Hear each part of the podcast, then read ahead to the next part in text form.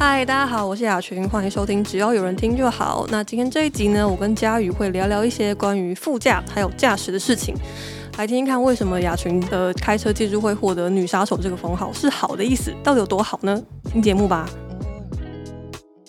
嗨，大家好，我是佳宇，我是雅群。好，今天想跟雅群聊聊，就是我在 D 卡，而不是我本人在 D 卡，因为这实在不是一个我。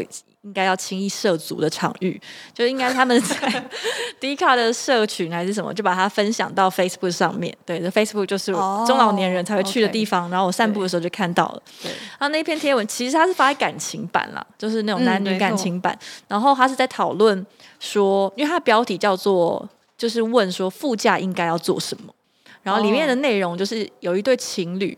本来要开车出游，可是因为、嗯、呃男生觉得他自己的驾驶经验并不是那么的多，嗯嗯，所以他就跟女朋友说，那周末出游的时候可能要麻烦他帮忙看个导航，然后稍微提醒他哪个路口要转弯之类的。然后女友就回他说，路是你出发之前就应该要先看过，不能只依靠导航。然后男生就有一点点，我猜男生这个时候就有一点情绪了，所以他就跟他说也还好，因为实际上的路口他其实都已经有先研究过，但是因为台北的路其实蛮复杂的，他甚至还有想过说是不是呃干脆不要走国道，我我猜他可能是指说不要走高架还是什么。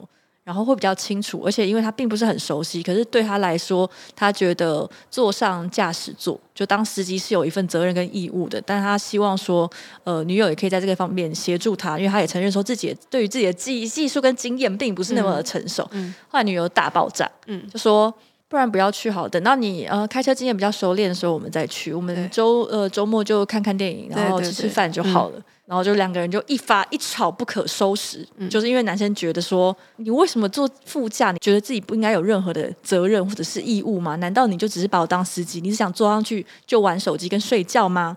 女生就说了一些，这本来就是司机要自己做的事情啊。其他男生在女朋友不是都是这样子吗？嗯，对，之类。所以两个人最后的吵架就走向了一般情侣吵架都会有的那种场面，就是大家都知道的。对，就是一些修罗场。然后最后就由他们的友人，我不知道这个友人为什么看到这里是第一个心得是要不要先承认你就是女朋友。话截图实在是太长又太清楚。对，他就先说，呃，他有一对很好的朋友吵架，然后他就把他们的对话记录 PO 上来，请大家给给意见。他后来还有去更新说，大家的建议两位朋友都有看到。对，就是两位都看到，然后两个人也同意一起努力。对，嗯，但以我必须要说，就是以我的观点啦，我觉得女生那样子讲话对我来说是比较有点不负责任。就当然我也会觉得说，如果遇到。就是他不需要副驾的帮忙的司机的话也很好，但是当司机向你求援的时候，然后你直接说那个是司机自己要负的责任啊，然后或甚至是说男生载女生就是要这样子啊，不然你男生当假的哦之类的，我觉得蛮傻眼的。嗯，但其实应该说看到那个女生开始讲。我不知道他是原本就这么急掰，但看到这边的时候就已经觉得 可以这样，这已经是吵架的情绪性发言了。就是对话中可以看得出来，男生好像跟他说：“你是就单纯把我当司机，所以你就把我当司机类似这样。”然后女生就回了说：“我坐后座才是把你当司机，我坐副驾已经是尊重你了。”对，就已经有类似这种，你就觉得这已经不是在针对副驾要做什么事情他们在讨论，根本就是男女朋友吵架而已，没什么好讨论开车这件事情。我其实第一次接触到所谓副驾礼仪这件事情，嗯，是跟朋友一起出游，然后发生了一件蛮震惊的修罗事件。对，然后我后来有去 Google 一下，说到底一个副驾，一个好的副驾，一个受人期待的副驾应该要做什么？我大概看了一下，然后有那种我们知道网络温度计的调查，然后就是一个好的副驾应该要第一个是保持驾驶清醒，然后第二个就是导航，第三个是调冷气跟音乐。第四个是喂食驾驶，然后第五个是帮忙找车位，然后保持驾驶清醒这件事情，应该是不管是在那个 D 卡的贴文讨论串，还是在网络上搜到，几乎都是最重要，而且也是所有的司机或者是可能副驾当自己当过副驾的人本身就觉得对自己有所期许，就是自己要做到这件事情。就比如说，呃，跟司机聊天啊，就是防止司机无聊或者是疲累睡着，嗯，就觉得自己要为自己的人身安全出一份力。嗯不应该做的地雷副驾的事件的话是第一名，而且是第一名远胜于第二名。第一个是睡觉，嗯，然后第二名是害怕尖叫，嗯、第三名是指挥，嗯、第四名是抽烟，然后第五名就是玩手机。嗯，那我不知道雅群听完有什么样的感觉？不以为然，真的吗？对啊，你们应该了解吧？就是其实我们同事都有开车出去玩，然后其实我前阵子跟 Vicky 有聊到这件事情，然后对我来说，就是我第一次因为副驾要做什么这件事情。受到文化冲击的感觉，其实也是因为睡觉这件事情。嗯嗯，就上车该不该睡觉？就是我有一次在综艺节目上面看到，就他们是一个日本的偶像团体，一起开车出去玩综综艺节目。然后呢，其中一个成员就当驾驶，然后旁边的成员就开始渐渐的一个一个睡着，然后他就突然大爆气，就是那种开玩笑大爆气，哎，把我当司机啊，全部都睡觉这种。我才原来有的人开车是不喜欢车上的人睡觉的，因为我自己在开车的时候，其实车上的人有办法睡着。对我来说是一种很棒的事情。第一个是代表，哦，他对我够放心，我开车应该还算稳，所以他不会晕车，他可以睡着。第二个是你就是不要烦我，让我好好开车，对我来说是件很棒的事情。我之所以会受到文化冲击，是因为我们家或是我认识的亲朋好友开车的人，可能都是这样子，就是上车，我爸就会说：“哎，你们等下可以睡就睡。”一方面可能也是怕我们晕车或路途比较长的话的那种，然后所以我从小就是很习惯啊，上车可以睡觉睡觉。然后我第一次觉得，哎、欸，我开车好像真的还行，就是我爸有办法在我车上睡着，然后我就觉得非常开心。我小时候坐车也是就坐亲戚嘛，通常就是坐什么舅舅啊或者是阿姨的车，嗯、因为我爸妈不会开车，嗯、我妈会，但是不太算会，是完全没有驾照那种不会。我妈有驾照哦，但是我跟她一起去。上过驾训班，我再也不敢坐他的车，嗯、因为我第一次坐他的车 就在驾训班坐他的车后座，嗯、就差点把门牙撞掉。哦、天哪！就是因为好像快要撞到，然后我妈还没有踩刹车，嗯，所以后来是教练帮他拉了刹车，嗯、然后我就整个人弹，就是往前撞到那个呃我妈驾驶座的那个椅子，然后就觉得。嗯好痛哦！然后 所以之后我就不敢坐我妈的车。然后我妈确实自己也没有再开车上路过，嗯，她就拿到了驾照这样子。因为我们家自己不开车，然后我记得以前我们坐人家的车都是小孩子，嗯，然后大学说坐平辈的车机会也不是这么多。嗯，所以我以前你坐车最常坐车，当然你就是小孩就是坐后座。那你要睡觉要干嘛都可以，但基本上我也很容易晕车，嗯、所以我最开心的事情就是我上车可以很快的睡着，嗯、也没有任何人会因为这件事情为难我。是直到我大四那一年，跟我两个蛮好的朋友一起开车去拉拉山之类的地方玩。因为男生是我们那个时候学校的昆虫系的助教，所以他会有一笔，他可以申请一笔经费，就是要定期上山抓虫。嗯，其实超好玩。所以我们那时候就是想说，哦，他可以听起来也太好玩了，申请经费租车啊，然后订民宿。所以我们就我跟我另外一个很好的朋友，女生朋友，就搭他的车一起出去玩。那后来是呃，其实上山大概就两天一夜。然后回程的时候，我坐后座，然后我就倒在后座的椅子上，就因为我就是想睡觉，或者是我有点不舒服，嗯嗯嗯、我有点忘记，但总之我就是迷迷糊糊的要睡着的时候，听到他们在聊讲话，然后男生就有点生气，他们就吵起来，然后我在后座就躺在那边如坐针毡，因为你已经醒了。没办法睡，就是可以，你就因为你隐隐约约会听到声音，然后你就其实只是在培养睡意，在听他们对话，然后后来他们就吵起来。原因就是因为我们上山的那一天，因为其实去拉拉山算是山区，然后他男生也是第一次去，嗯嗯，所以他那个时候，而且那个时候还没有现在这么导航导航这么发达吧，我在想。然后山路其实很多那个导航也不是能够作数。然后他说当天开上山的时候，其实已经天全黑，然后我们其实有一度是迷路，可是因为我们整车的人都在睡觉。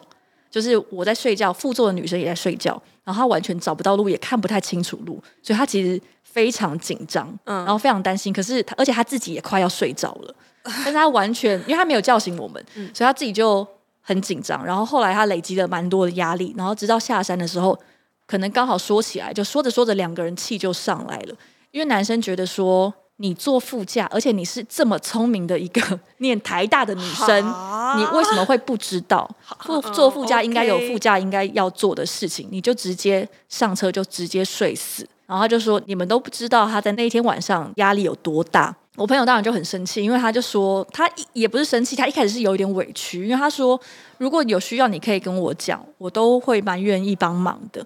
但是我不能接受的是，你什么都没有说，你要说啊，就直接把说这个就是你副驾的责任都不做，你你是不是故意针对我？因为你是一个台大的女生，嗯、你这么聪明，所以你不可能不知道，所以我就觉得你是不是故意在针对我？但听到这种就一样啊，我就觉得是已经有人在撒火的感觉了。但是我觉得完全可以理解，因为这个就是每一个人的成长经验不同，所以有一些人可能就从小到大，爸妈就会耳提面命说哦，坐副驾就是怎么样怎么样，或者是他自己可能也会被大人稍微讲过说坐副驾大概可以怎么样。如果人家不需要你，你可能可以做自己的事或者是睡觉。但是你不能一坐上副驾，或者是呃，就坐在车上，你就有一种想当然耳。就像我以前也会遇过朋友开车载我们出去玩，然后同学可能就真的是没有特别 follow 到这个资讯，他立刻就坐到后座，然后我就会有点冒汗，对啊，大冒汗，然后我就会去坐副驾。可是说真的，如果他不知道这件事情，他只是觉得说哦，平常他就是。坐计程车，或者或者家里的人不见得会特别跟他讲。我有看过那种小孩给爸妈接送，永远都坐后座，在后座吃东西，然后爸妈一个人坐前面的。Oh. 所以我觉得这个情况来说，他也没有说一定是怎么样，一定不是怎么样，就只是看说家里的人在不在意，然后家里的人会不会特别针对这种事情去给你一些指导或者是建议，这样。对，因为像我第一件学到关于坐车或开车有关的事，我我觉得其实真的就是小时候我爸跟我解释为什么。如果以后是长辈开车，或者比如说同事，甚至是如果是老板什么的，反正同一台车，你不要坐在后座。如果是他开车的话，就是教我这件事情。这个我们以前生活伦理课有上。对，我是先听我爸讲，之后学校在教的时候，我才发现啊，原来这件事情是需要学校教的知识的这种感觉。对，因为它就是一个很基本人际往来的礼貌。那我觉得对我来说。副驾其实也是，只是它不会，它的重要性可能没有那么高，所以它并不是那么普遍的知识。嗯、然后我重点是我后来那一天在后座，因为他们其实已经有点吵起来了，后来只好慢慢的坐起来。然后我想说，你采取行动了？对，我想说完了完了，我要来出来缓和一下气氛，我就像包龙星他妈妈一样，要准备出来吃咸鱼了。对，然后我就突然说话了，对，叶嘉瑜说话了，然后我就说，你们猜我是泛蓝还是泛绿的？超爆怪！然后我现在想起来也觉得，为什么会选择这个话题来作为切入呢？我不知道，我想说这件事情比较轻松愉快，又带有一点悬疑性。轻松愉快吗？我还以为是因为这件事情的争 就争论性、讨论空间更大了，所以可以让也有可能。但我想说，就是先模糊他们的焦点，这真的非常模糊。泛绿是深绿还是浅绿，还是绿中透红还是绿中透白呢？那是后来才有的讨论。OK，绿共什么词？那时候还没有的，还没有的。对，也没有白色力量。那时候是一个很很和平的年代。好的，对，然后。他们就真的因为这件事就停下来，然后就说：“哦，我觉得你可能是国民党的。”都行了吧？哇，教育好厉害哦！对啊，对啊，他那时候就说：“哦，就觉得你感觉是泛蓝的，因为你怎么讲话很像外省人之类，你知道？那那那个那个整个时空背景是十十年前啦，所以那个对话也会比较有古早味，受用哦。对，然后他们就没有在讨论这件事情。可是因为这件事情，我其实记得非常深刻，就是因为这两个人在我心中都是很温和的人，虽然我不知道为什么他们两个凑在一起很常吵架。”但就因为这样子，后来我们就再也没有出去玩过，很合理吧？因为基本上他们两个后来也算是闹翻了。我还有，因为基本上他们就觉得你是国民党的人，所以 没有没有，我有解释啊，我有解释。你看，这是一个多么有趣的议题，因为你就是他会有一个既定的印象，然后你就趁机翻转他，然后他这个时候的情绪就完全被牵着牵着走。对，然后因为这件事情之后，我就觉得、哦、OK，好，我知道有一些人会非常介意副驾有他基本的责任义务在。对，可是我就觉得这个真的太因人而异到不行。如果说作为一个副驾好，我可能自己也会觉得啊，可能是基本的礼仪，就是我上车问一下需不需要帮忙导航，然后你想不想我跟你聊天？因为现在我知道我有开车的经验，然后我知道我可能会问。但如果是我载别人的，我的副驾他其实完全没有问我，他就上车倒头就睡，然后不理我，这个我是完全不会觉得怎么样的。而且就我自己在开车经验，我其实是觉得副驾往往帮你找路的时候。发挥的功用并没有大家想象这么大，真的真的。对，你要靠自己，人要靠自己。对，你还是 对，你得自己跟自己比。嗯，对，比如说保持清醒这件事情，就是比如说一个人开车很想睡的时候，你就会停下来休息。那为什么大家一坐车的时候你就不能停下来呢？因为我觉得，如果是当驾驶，其实包括保持清醒也是自己的责任之一。我觉得这个很像你要看灯号，这个等级是一样的，就是你累了就是不能开车，你就停下来休息。哦，你也不应该靠其他人跟你讲话提醒你精神要很好，这件事蛮奇怪的。对，这些是我觉得这些我都认同。嗯、就是我觉得，哎，我现在坐副驾就要做这些事情，那你一个人开车的时候要怎么办啊？对啊，所以我就没有开车。见鬼啦！没有，但我后来就觉得说，OK，我大概知道。但如果对方有特别跟我说，就是哦，我不用你导航，你可以要做自己的事情都可以，或者你要睡觉这样，我就觉得没有关系。但是我可能不会一上车就预设说，OK，我要来睡，我要睡他个天翻地覆，或者我要我现在划手机，任何人跟我讲话我都不听。然后就算他已经睡着，我也没关系，我愿意跟他共赴黄泉。可是我是不会做好这样子的心理准备。而且我虽然我有这份认知，但是我真的有遇过非常烦的司机。嗯，就是哦，对啊，其实非常非常烦的司机，就是永远都会逼我。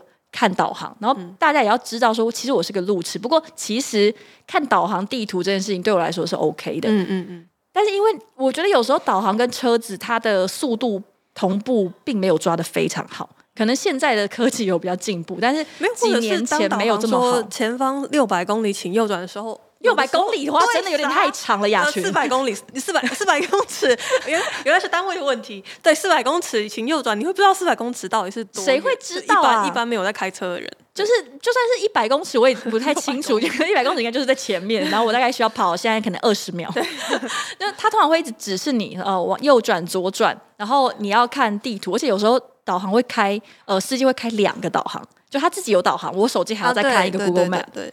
然后就要提醒他说：“哦，等一下就要右转还左左转。”然后他就会说：“等一下，等一下是多久？等一下是几分钟之后之类。”然后每经过一个路口就说：“是不是这个？是不是这个？是不是这个？”嗯、然后就会觉得好烦哦，真的很烦。不是，而且有时候就是你跟他讲，就你跟他讲，你你说太早讲，他就说你不用那么早讲，你那么早讲我会很紧张。就是其实是后来才要转，就是之后才要转，你不要先跟我讲。对。然后我想说好，那我就等到快要到的时候再讲，说哦这边要左转。哎，来不及，来不及，我怎么切啊？对。然后就直接抢我。对。你那么顽强。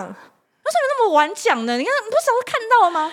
然后我就真的有那种 一整路多少这么糟糕的就是一整路被骂臭头。可是碍于就是因为我不会开车，然后确实我觉得司机是比较辛苦，就是碍于我的性命现在在对方的手上吧。呃，他应该比较爱惜他的性命，okay, 不然他就会让我开。这也是对，然后就一整路就不停的被骂臭头，然后甚至就可能不小心，我觉得压力比较大，还有在国道上，因为有时候可能错过一个出口，然后我们就会直接去很远的地方玩，然后就整路就一直 就一直听到一些愤愤不平的声音，然后我就会觉得压力很大，因为其实说真的，我已经。全神贯注在帮我们导航，只是因为毕竟我们两个人不是同步的，然后呃地图跟实际上样子有时候也是有点差异，我也是需要花时间辨识一下，而且被逼问多久的时候，我实在是不知道，因为毕竟我就跑过百米或是四百 或八百，八百我知道，八百就跑蛮久，十几分钟吧，对，用走了大概十五十六吧，就不要就不要那么逼，我真的是要吓疯了，然后我很。其实说真的非常不爽，然后非常不爽到一个程度的时候，我就会想说：那你一个人开车的时候怎么办？嗯，你是都不用一个人开车哦，你不会不会看导航哦，就脸也很鸡白。就是我也我知道那个女生被那样讲，一定也会有情绪，因为我被痛骂成这样的时候也会有情绪。不过我我觉得我那个情况应该算也比较也是比较异类啦。对，然后我就觉得说哦，其实副驾真的有很多美感，然后但我也有遇过，就是他可能不需要我导航，甚至也没有。需要我做什么事情？但是我就醒着看前方路况的时候，发现哎，我们一直偏离轨道。哎，然后我一转头看他的时候，就发现他在睡觉。真的假的？我说哎哎，好可怕！他说啊，有一点睡着。我想说。哎、欸，你不行，你要说啊！因为我是真的觉得说，哎、欸，我们快要撞到雪碎了，呃、就是一直在偏移。现在突然非常珍惜这一刻，跟家里坐在这里录音，我好感动。因为觉得这些人到底就是不行，你要说啊，对啊，对，或者我不知道为什么，就是很常会劝开车的人说，哎、欸，你如果会累，我们要不要去休息站休息一下，上个厕所，或者甚至你小睡一下也没有关系。但是我讲过一百次，大概有两万次他们都会拒绝。有的人会觉得说不行，我现在去睡，我就是还是会很累。他会想要赶快到达那个目的地，不管那目的地是真正的地方或者是一个天堂之类的。对，我不知道他到底想要我跟他去哪里，还是他从头到尾都在算计我要跟我做亡命人一样。就我会觉得，其实你就去睡，我不太在乎说，甚至我们多耽误那一小时，我觉得也没有也没有关系。嗯、而且大家知道吗？其实疲劳驾驶造成车祸的原因是比酒驾还高的。对。我猜大家可能不知道，因为大家都只会骂那个酒驾累犯，但是其实疲劳驾驶非常常引发各种就是车祸，所以当你疲劳的时候，这边又要就是因为我看了《为什么要睡觉》这本书，所以我现在要成为一个睡觉推广大使，然后睡觉推广大使昨天失眠吃褪黑激素，就是你当你人在很想睡的时候，其实你对自己身体的判断跟掌握力也会下降，所以所有喝醉的人都会跟你说我没醉。对对，所以很想睡觉的人也会跟你说还好还好，我没有那么想睡，可是是因为他已经完全没办法判断自己，而且如果你是因为喝酒开车，其实你是你的反应速率会下降，就本来可能需要一秒你就能够做出判断的事情，现在可能需要两秒或者三秒。但是如果你是因为很想睡觉，就是喝酒跟大麻一样，就是世界越快，心则慢。而且你长得还不是金城武那样子，凭什么要我忍受？对，睡觉的话比较可怕是，它你会有几秒钟的时间是微睡着。所以你是完全没有反应能力，因为你是睡觉，你是直接睡觉。大家应该有过这种情况，就是你睡觉不停的微睡觉。对啊，所以你就会觉得时候上课的时候一定有。我觉得微睡觉超痛苦，因为有时候都觉得睡觉就等于没睡，超爆干累。而且我都觉得说，应该已经过了二十分钟了吧？就我以为我已经过了二十分钟，醒来才过三十秒，对，真的很深，真的是进入一个异空间，真的是精神时光屋。怎么他们还没闭嘴啊之类的？对，所以因因为这样子，我就觉得啊，其实坐副驾。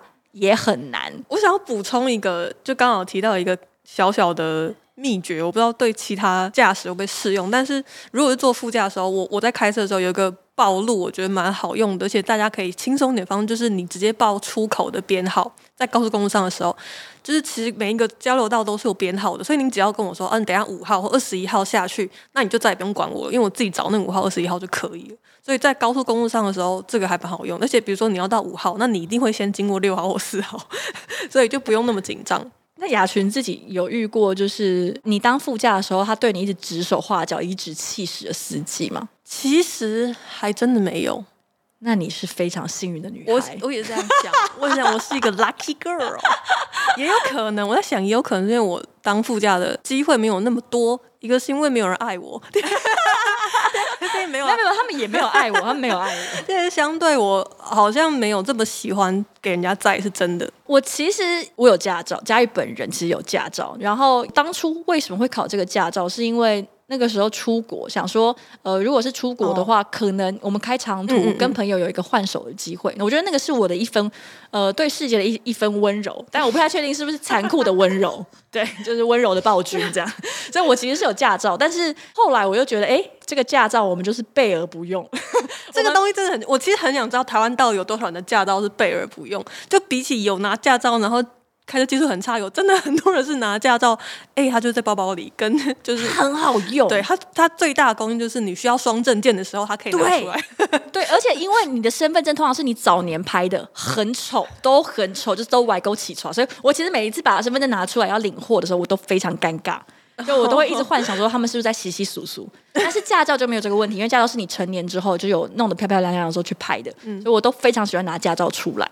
我那时候去美国玩的时候，跟朋友两个，嗯、他说，因为他觉得我有驾照，然后他觉得我应该有那份勇气，就是跟他一起徜徉在美国西部。然后殊不知，我整趟旅程都拒绝跟他换手。哦，真的哦？你直接拒绝哦？我觉得太危险了。我是真的是为了保护他，因为我觉得我没有办法背负一条人命，而且这是一个 史丹佛大学的博士候选生。好，所以相对起来，就是史丹佛大学的博士候选生跟只要有人的同事，显然只要有人同事命是比较 就是单薄的。因为我曾经搭过佳宇的车，但是我必须要说，那个算是在。雅群本人的欣然同父的情况下，我很兴奋。其实史丹佛的博士大学博士候选人也非常兴奋。对啊，而且我一直拒绝。媳妇开车哎，太危险，因为这个绝对就是应该车很少吗？车其实其实没有车。对呀，就是练车，就是整台就是整条公路上看不到尽头，然后只有我们一台车，但我还是拒绝，多次拒绝吗？就是屡次拒绝，算是就这样子一想，其实算是被耳男纠缠吧，因为他就一直 央求我开车，对，对但我就是一直再三拒绝，就是理性拒绝，对，然后所以他说他其实没有预料到会是这样的境况，因为中间有一天的他开车的时间超过了八个小时。I'm sorry，我我真的我我准备好了驾照，但是我没有准备好我的。技术对，我的心还没有准备好。不是，而且你知道他一路念第一志愿，然后他又是爸妈的独子，那他也无憾啦。就是我不太确定他爸妈可能会很憾呐、啊，而且我我 我这样算是浪费纳税人的葬送英才。对，我 我就觉得这件事情我我不能这样子，我不能这样，我要勇敢。好伟大的情操啊！对，我就开车，然后中间也是一度就我睡着了，因为他也是那种很很很温柔的、很温和的人，他也就是没有关系，我可以睡觉。因为真不是因为也开太久，八小时哎，去美国就是很容易问他说，嗯，那我们接下来去哪里？对，他说哦，下一个点在哪里哪里？我说哦，那这样我们过去要多久？哎，大概三小时。就美国，美国太大了，这一切对我来说就是你好像跟一个人出去玩，然后你的景点跟景点就是哦，台中再来就接台，对，或者是台北。去爬山的时候，原住民就山亲朋友会跟你说，没有，就跑下一个山头就到了，就你们走了三天三夜之类的。因为对他来说，真的就是一个山头，翻一个山头就到了。毕竟我去爬山，那段好过分了，会需要剪掉吗？我不知道，我觉得应该还好。他 PD 点头，他说要剪掉。I'm sorry，还好吧？可是这是真的啊，而且我也没有觉得他是负面的，其实我觉得超可爱的。对，好，但我觉得这可能只是一个就是事后一直想要灭火的感觉，我觉得很可爱啊。感觉到了吗？感觉到了吗？看 看到我们在提灭火器了吗？对，然后我就在车上睡着，然后睡着在醒来的时候，我就跟他说啊，对不起，我睡着了。就是他说哦，没关系，没关系。他说我们一度就要一起共赴黄泉，因为他一度也睡着了，这样子。所以我就觉得说。还是不要在车上轻易睡着比较好。而且我其实每一次睡着起来都会一直跟司机道歉 哦，因为我觉得好像有点太不负责任。而且我直接睡觉，就是我好像真的把他当司机，除非他真的是一开头就跟我说你就睡，就睡。然后而且我可能也要真的够信任这个人，他不是在跟我打圆场，你知道？就是有些人可能会为了啊，没你就睡，你就睡啊，然后一睡就说。干的臭婊子，一上车就睡了，不至于吧？我不知道啊，我们要先把人想的坏一点哈。我在当副驾的时候，即使那个司机是很开放的人，我也曾经是多次救了我们的性命之类的，真的、哦，就没有就会说，哎、欸，要撞到啊，这 就是我说，我那个阿伯突然转弯，对，因为我其实觉得做，因为路况真的太千奇百怪，因为台湾人真的没有在按牌理出牌的，我跟你说，对，我跟你说，就是我每次都跟我弟，就我弟刚开始骑车的时候，我就跟他讲，就是。台湾不不不是台湾，就你只要开车其实都一样。就你技术再好，你他妈的是车神，你很会开，你怎么样？但是你就是会遇到很强的人，这不是你的问题，是台湾人的问题。我们要盖瓜承受这个世界的问题，这个世界就是充满强蛋跟坏人，好可怕。对 对，所以你没有办法避开别人带给你的意外。所以回到当初，就我其实是像我这样的人，也是雄心壮志的考了驾照，就是想要分担司机的压力。那最好的方式，也不是说最好的方式，但是就有一些情况，可能最好的分担就是跟他换手了。其实我真的有开过一次，是在日本冲绳。应该算是除了那种练车型的，第一次真的有开车上路，有看红绿灯的那种，然后我有跟其他的车子一起竞速。看红绿灯真的是符合开车上路的条件。对，因为如果是练车，可能就在河堤一直你知道来回开来开去，就没有什么红绿灯这样子。然后那一次是我唯一一次真的算开车上路，大概就开了二十分钟。嗯，然后而且冲绳其实也没什么车子，然后大家都开得慢慢的。可是冲绳是。就是跟台湾方向是不一样的。对，那时候我一讲说我要去日本开车，我所有的人都在阻止我说：“不要吧，你在你知道那个休假。”然后他就说：“对我来说有差吗？” 呃，对，没差。就这零的时候，你直接给他一或给他一百都没差，就是真的没差。所以我就去开了，而且我那个时候完全不记得说哪一只脚是油门。等一下，这真的太恐怖了！这不是不是你打方向灯然后雨刷动的问题，这已经不太等级不太一样了。对，但是我就想了一下，就问了一下，然后就大概确定之后，不知道为什么我那个时候就记错了，我就记得要两只脚一起动，就是可能右脚是油门之类的吗？还是左脚？反正就是一只脚油门，一只脚刹车。嗯，然后我朋友就说。不是不是，应是一只脚去操作油门跟刹车才对吧？对。可是因为我们都很菜，我就说没有没有，我记得就是两只是分开的 这样，然后就是一只脚油门，一只脚刹车，然后我就大概试了一下，我就上路了，然后然后回来都跟大家分享这件事情，他们也都吓疯。吓疯！但是有一个人就立刻出来帮我打圆场，就说其实赛车手的左右脚是分开的。我刚刚这样讲，你是不是继承卡丁车或赛车真的是左右脚？但我想说佳宇哪会知道啊？我不知道。对，但是我那时候就觉得，哎、欸，也 OK 嘛，就左右左右左右。但其实真的不行，因为你一紧张会踩错脚。对对，用单脚是有目的的。每一天我都会觉得，你能够活在这个世界上，是需要长保感恩的心。欢迎来到感恩特辑。但我今年今年有给自己一个目标，就是我想要特训，然后真的可以开车上路，但可能不用挑战，就是很热闹的台北市，可能就是深夜的台北，或者是台南，还是花莲。对，我们就不要台北了吧，我们就深夜，而且是大半夜半夜三更的一些花东之类的。但其实去年我也有许下一样的野望，对，我刚刚就在想，今年今年等一下，去年跟我练车那个佳瑜。是去年吗？对，我去年也许过这样的野望，但是就是有一点失败。我其实除了因为那时候我跟雅群一起去台东，哦，对对对，刚刚雅群说有坐过我的车，是其实是在停车场坐过我的车，还不是在路上。对，但是因为在停车场载着雅群在停车场里面绕的时候呢，我就差点撞倒了三三角锥，三角那叫三角锥吗？应该是吧，我没什么，反正就是那个三角什么栓啊，还是三角柱之类的。然后我就觉得，哦，好像也不行，我好像连这个都不行。没有啦，去路上开会。虽然雅群就是从头到尾，就在我快要撞到东西的时候，雅群也都只是愉笑，就是愉快的微笑着，就没有任何斥责，甚至连发生尖叫什么都没有。就雅群也做好了跟我共赴黄泉的心理准备。我就是这样啊，但我压力才太大了，就是 我连在我自己都不太敢了，所以还要有别人。我觉得我们在讲这一段的时候，应该是旁，其实现在旁边师姐压力更大。他可以一下子痛失公司整个部门。真的，整个部门消失。对，而且其实我后来也有约过朋友陪我去练车。嗯嗯嗯。但是因为我们就是先开到一个叫做北投机场的地方，好像据说是一个练车的呃好地方这样。然后我要跟他换车的时候，就是换手的时候，我就坐上驾驶座，然后我就问他说：“那个油门跟刹车 还是不记得？因为太久，那都几年才开一次车。”然后他就跟我说：“哦，就是油门在左边，什么什么刹车在右边，这样就反正就跟我讲了一个位置。”然后我就先 开车的时候，不是要先把它发启动，然后我一按下去就发出嗯的声音，对对对，我整个大下风，因为他跟我讲反了。对啊，我这样说反的吧？他直接讲反，还好我刹车就是那时候还还没放下来，不然我就会立刻直接把他的兵士全部撞凹，因为他我们的正前方也是就是墙壁，算是一些憾事。对，所以那一天的特训一个小时的时间，我就是在北投机场绕来绕去，那一个小时我就已经有一点体力透支，就是我的很紧张吧，认知的意识跟我体力都真的已经透支了。然后他就跟我说：“哈。”你不继续练了吗？因为我本来以为我们今天可以在这边绕个几圈，然后就上路。我说没有，我没有这样想。野望哎，这是一个系列性的课程，就是整个考生大概会需要经过四十个小时的训练，然后我才会上路。然后所以，但是总之就是因为那次的经验有点太吓人，所以我就再也没有约过练车这件事情，所以才会变成我今年还要再度发起这个野望，就希望可以到年底前可以真的把车学会，但也不用到真的像雅群这种程度的女车手。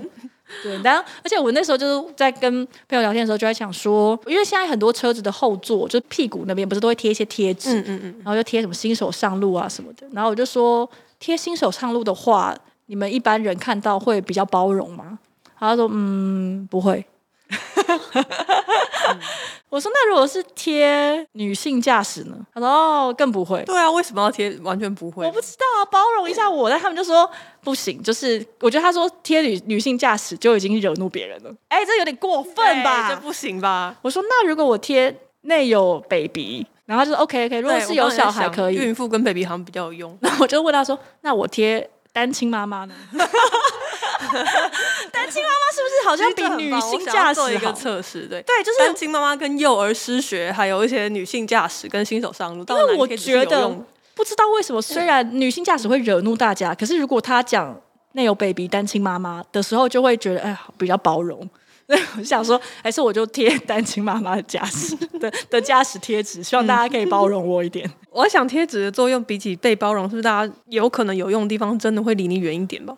那也很好啊，就这样就够了。那也很好，不要离我那么近，因为其实我觉得我没有办法很放松的上路的一个原因是，我不知道为什么大家开车在路上可以那么信任其他人，因为我就是完全没有办法信任其他人。你怎么会知道他不会突然转弯呢？然后大家就说不会啊，因为他如果要转弯会打灯啊，不会啊，他不会打灯啊，他有时候不会打灯的。我妈就不会打灯。哎哎哎，我有骂过他，他现在会啊，他现在会。对呀，就是大家其实。嗯开车这件事情，就在路上这件事情是需要集体的彼此信任，所以你真的要觉得对方有在用脑子思考。基本上，其实你有一部分真的是依循着你作为人类生存的经验，还有对其他人的经验判断来开车，不然没办法好好的上路。所以为什么？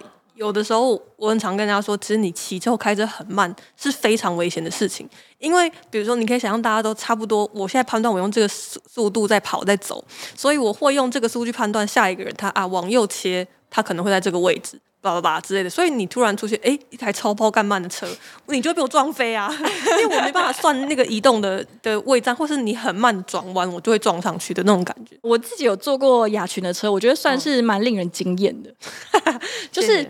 因为有些人以前不是也常会有综艺节目，还是大家聚在一起聊天，就会说觉得驾驶的哪些动作是最帅的。然后很多人说的第一名都是倒车的时候会把嗯对会把手扶在那个副驾的背后面，然后往后看，然后一边开着倒车嘛。嗯。但据说真的很会开倒车或者真的很会开车的人都嗤之以鼻。对，呃，真的不知道，我我觉得还好啦，有可能是因为其实倒车的时候你不应该直接回头看吧。嗯，对。然后第二个可能就是科技在进步，其实我们现在有一些倒车的雷达跟设计。啊、但还是很多人喜欢这个动作，就是会觉得哦，这样倒车非常帅。对，但在另外一方面，一方的声音就是会觉得超莫名，那个是真的开车技术不好，还是怎样怎样？也没有，他可能就真的很想要转过去给你看的，我是这样想的啦。那真的要值得一看才转，因为他要转过去，他要把手撑在你那边，他就必须要靠近你啊。因为他如果手伸这么长，有时候会散发出一些味道。对，其实之前看到这个动作，人家很喜欢的时候，我也觉得很怪，因为我觉得这个动作蛮有威胁性，就是哦，对啊，因为就是那种侵犯你的领域，男性展露一些他的那个侵略性，对，所以他的雄性是一个男性凝视的一个动作。还是如果反过来，一个女生做这个动作的时候，不知道男生如果坐副驾会不会觉得很帅，然后瞬间小鹿乱撞？但是雅群开车是，我是真的觉得很帅，因为有一些是我在其他的司机的副驾的时候完全没有遇过的事情，比如说。按那个三角形的那个钮，其实这个应该是有，但是雅群按的非常的频繁，超怪的。就是稍微前面真的有一些状况，自己要减速的时候，雅群是一定会去按那个三角形。高速公路的时候了，对。对但是因为我蛮怕的，蛮多人呃，我不知道其实其他人到底有没有在按，但是我之前是完全没有意识到有人在按这个警示钮，直到雅群会按，我才想到哦。好贴心哦，真是一个温柔的驾驶。因为它真的有用，开高速公路的时候，你按那个钮，其实对前后面来说是非常有用的。嗯嗯嗯。但因为一般人可能就会直接开始减速，然后所以后面就哦，更不发生什么事了这样。那如果你有按一个警示钮，其实我觉得对双方都是一个保护。然后另外还有一个就是，当雅群要急刹的时候，雅群会。直接伸出他的右手横在我的身前，对，对，但是我觉得这可能就比较难推荐所有的男性。对，因为 我我也记得我第一次在徐建豪就另外一个同事的时候，他就说我这样子，然后就突然说：“哦，如果是我也可以吗？” 什么意思？就迟疑了一下，对，不，我不知道他有没有办法做这个动作，然后还被同事说：“哦，好帅哦！”不管是人的关系还是性别的关系，而且那个时候是不是还有讨论一个，就是如果他这样横的话。是我们某一位剧组同事可能不行，但如果是平乳同事就可以。对，那这个讨论是不是又有一点稍微歪掉？但我们之间是很纯洁的讨论这件事情。因为因为就讲到说，如果这样，但是你没有办法放到他胸部，那应该还好吧？哦，那就要看在的是谁了。对，对，就希望大家不是说一个劲的照照做，就是就像发型会适合不同人，那很帅的驾驶动作也可能不适合你。因为刚刚讲到说有点大言不惭，但是我开车的技术应该技术我我不知道啊，但就做过的人都说赞这样。没有啊，没有啊，就是主要是因为我自己真的很喜欢开车，然后其实我也有到冲绳去自驾，然后我那时候。一个人去冲绳，就是因为我真的很喜欢开车，我是特别想要去冲绳享受一整趟自驾旅程，所以其实也蛮疯的。因为对，毕竟冲绳那个车跟我们是不同边，我其实很羡慕，很羡慕。就是虽然我没有开过车，没有真的开过车，其实因为我骑，我很喜欢骑脚踏车，哦、但我觉得在脚踏车上那种 就是很像人车一体，然后你可以感觉到你在呃城市之间，或者是你在风景之中。移动或者是说流动的那种感觉，啊啊、我其实觉得非常好。就是我只是有一点力有未逮而已。脚踏车我可能没办法体会，就是我本身非常懒。但是开车 开车那天我就觉得，对，除了刚刚佳宇讲，就是你在开车的时候，你会觉得第一个是不管是风景，或者你就是如果是一个人开，我特别喜欢一个人开车，就是一个安静而孤独姿态穿梭在这个世界上。然后另外，就其实不只是速度感跟那个空间对你来说是安全的，所以其实我是真的觉得开车对我来说是有。疗愈跟真的是有治疗作用。我其实是有一阵子，我心情真的很不好，或是觉得自己有什么事过不去的时候，我我那时候有车，然后我就会需要把自己关在车上一点点时间，或者是我会上车，然后出去绕一圈之后停下车来，可能回到停下车，我我需要一个人在车里面坐个可能半个小时，然后我就会好一点。就是我我觉得那个空间有可能因为它很安全，它小，它密闭，然后又是只属于我一个人。然后我可以跟着这个空间到处移动，这个安全感对我来说是非常非常非常疗愈的。其实我也蛮常听到有一些人开车抵达目的地之后，嗯嗯，如果他没有急着要去做什么事情，他会待在车上一阵子，可能就是呃，也许是听节目啊、嗯、听音乐，或者是打手游。嗯，我还蛮常听到，可能因为回家会会被骂还是怎么样，所以他会在车上 就是会静静的可能玩三十分钟的手游，享受那个只有自己的空间。因为我觉得在车的密闭空间跟在一个开放式的感觉又不太一样，就是会真的很有安全感，就是你既跟他共存，但你又对他有那种支配或者是掌握的那种安全感，然后会让他们感觉很很好。嗯、我个人是很羡慕了。然后还有像是在冲绳自驾，那时候考驾照，其实呃一方面也是希望可以跟那时候要去出国的时候可以跟司机换手，然后另外一方面就是我真的很希望有一天可以去横越美国六十六号公路，我我觉得那个。画面已经非常棒，不知道是我们真的太受到就是美国电影或影集的灌输还是怎么样，可是我真的也好想完成这件事情，因为它真的是你在台湾没办法做啦，就真的是不行啊，就真的不行啊，没有办法，不能怪我们，就是我真的很想去试试看。台湾也有很多条很漂亮的公路，对，很美，呃，西就是海。呃，东部的海岸那边开起来真的也非常爽。对对对对对，对。因为实际上去我去过美国那一次，我们是开在西部，然后那个真的是在台湾没有的景致，嗯、就是两边、啊、或者说你触目所及都是完全没有边际，其实是非常荒凉的沙漠的景致，哦、然后非常安静。嗯，然后我们就会可能放音乐，然后大家在聊天，嗯、然后就整段路途都是这样，然后一切的。风景都没有改变，就是只是看着景色不断的退后，呃，所以它其实是一个非常魔幻的体验。但也是会有人开车开八个小时，对，就是 醒来恭喜我还活着，对，然后就 其实其实是非常有趣的经验。就聊到很喜欢开车，然后有可能是因为喜欢，所以在这件事情上面又有一点自尊心，所以我在开始学。开车的时候，包括去上加班什么，那时候开始，一直到后来，就对自己的开车技术还蛮要求，或者蛮有自尊心的。所以，其实我也真的特别讨厌在开车的时候犯错。如果不小心，比如说有差一点小擦撞，或真的可能啊 切的太晚，我知道是自己不对的时候，我都有一种天啊，我对不起台湾广大的女性驾驶们的感觉。你又落入那个窠臼了，就是就是因为我是女生，我要前表现的更好。对，但我觉得有一个有助于我开车可能。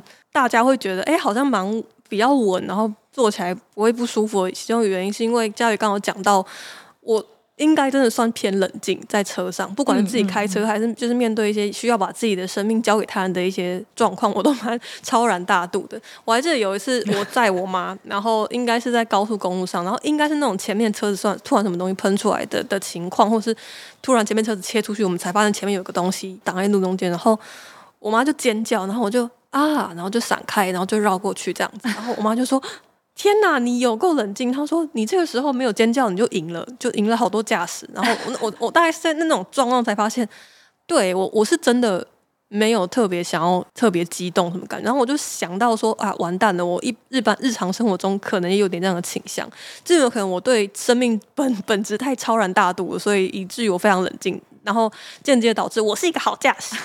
我你刚刚讲那个没有尖叫这件事情，我突然想到，我曾经坐过我青梅竹马的好朋友的车，然后那是一个上班时候，嗯，所以我好像还请了病假，但是其实就跟他出去玩。然后他那个时候没有工作，嗯，对，然后我们就想说，那我们开车去阳明山上面兜兜风好了。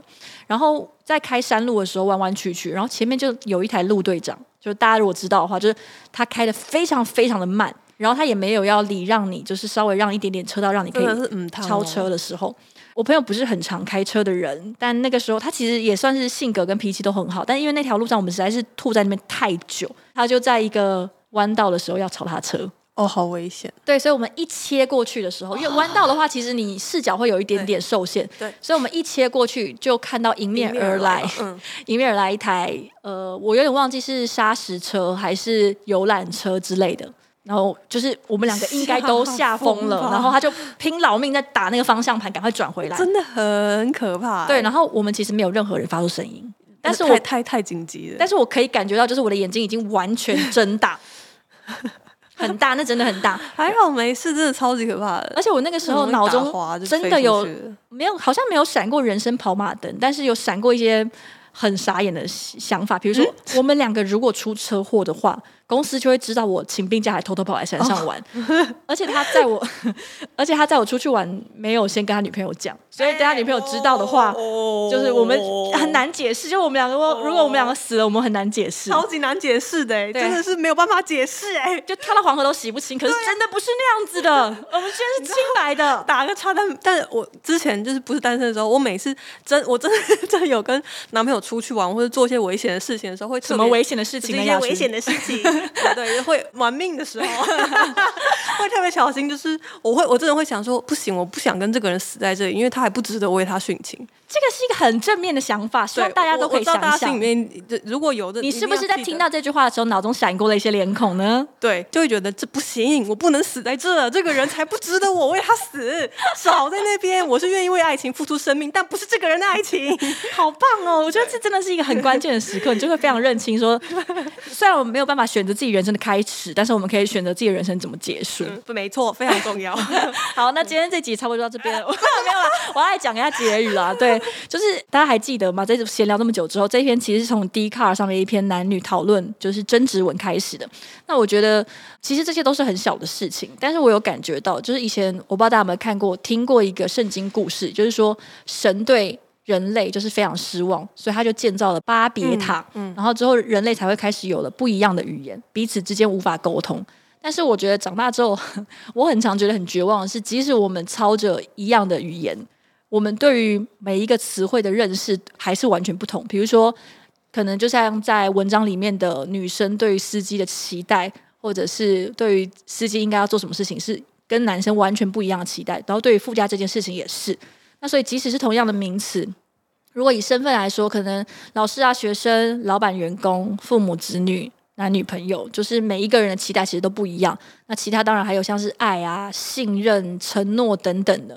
那当然，主要还是跟私人经验有关，所以有时候你会很难去，就是说别人这样想法是错或者是对。其实，如果大家还找得到那篇文的话，因为它其实好像被删掉了，就你可以看到里面讲到后来就是啊，这是价值观的问题啦，也没有谁对谁错啦，你的你的就一定对，我的就一定错吗？为什么之类的？所以有时候觉得人类其实是很疏离的存在，就是我们用一样的语言跟名词，但是其实还是完全没有办法沟通。但我觉得往好处想，就是，呃，世界上就是没有非如此不可，也没有一定如此的事情。所以，当两个人对同一件事情有不同的认知，但是还是愿意去呃沟通或者是妥协的时候，其实是很难能可贵的一件事情。这样子，嗯，其实讲到驾驶，跟它真的是一件跟沟通非常有关系的事情，因为我突然。刚想起来，呃，我之前看一本书，然后他在讲说，忘记在讲亚洲的哪一个航空，就是不知道几十年前的事情，在调查为什么失事率比较高，然后他们就得出一个结论，就是不只是亚洲啦，就各个航空都一样，他们发现人类对于沟通这件事情的的其中一个一些困难或者习惯，其实是造成失事一个蛮蛮长是很关键的因素，尤其是比如说，其实正驾驶犯错了，或是。副驾驶明明知道他应该要提提醒正驾驶是什么，但是他不好意思讲。啊、真的哎，对，这是这是真的，这是真的有。所以现在训练其实会要求，就他们有特别针对这件事情想要改善，尤其是这种 华人，华人就是这个根深蒂固的一个那个，就是啊，我没办法吐槽前辈，或者是比如说你跟同一个车上的朋友不熟，你是不是就不好意思跟他讲这种？反正我就觉得，其实驾驶这件事情跟沟通真的是很有关系。所以我常常会觉得，像前面这个文章的例子，就是。其实你就是上车前讲清楚嘛，然后好好讲嘛。有话为什么不好好说呢？对，为什么需要好好说？是因为我我常觉得开车这件事情，它其实是也是我很享受它其中的原因，是因为它其实是很本能的。所以不管你在那时候讲出来的话，或是你在那时候可以接接收到的讯息，其实它都是很单纯的，因为基本上你就是很全神贯注的在处理一件事情。然后我我觉得大家可能成人之后都有这种经验，就是比如说你一整天工作很忙，然后突然有个工作是你需要算很简单的算术题，可能算一个小时的时候，你反而会觉得很放松。开车的时候常常有那种就是全神贯注，反而让我很放松的的单纯感，对我来说是很珍贵的。我觉得如果所有在车上的人都可以知道，其实这一趟旅程你们有一样的目标，对，跟目的地，那个我觉得会对整趟旅程的帮助都很大。那如果只要有任何一个人忘记了这个目标，或者是忽略了那个目标，那这台车就一定会有人先下车。人生的路途很长，就是也不用委屈自己，就是载不想载的人或者坐不想坐的人的车，就就提早下车就好了。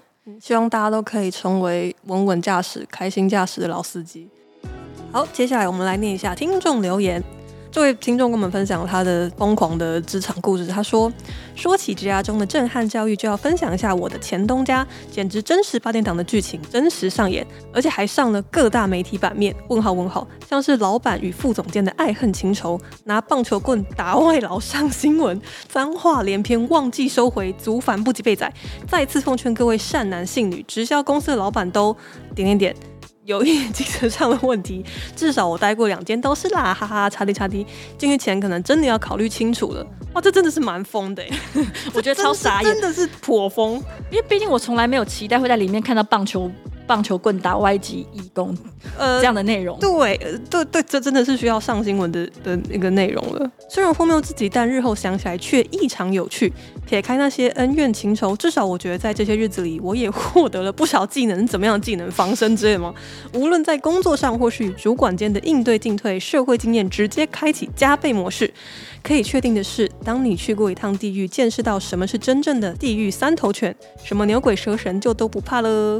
耶！Yeah, 我觉得他这样的结尾非常符合我们这个节目的调性。就无论如何，我们都会用一个失控的正面思考来看待，就是我们的人生。对，我很烂也没有关系，反正世界也就这样子。如果大家还有任何想要对我们说的话，记得快去 follow 我们的 IG Instagram human dot no dot sis，就是 human no sis 的意思，就是好姐妹啦。对，然后我们现在会如果。你愿意发现动，比如说听我们的心得，请 tag 我们，因为我们很需要这些东西。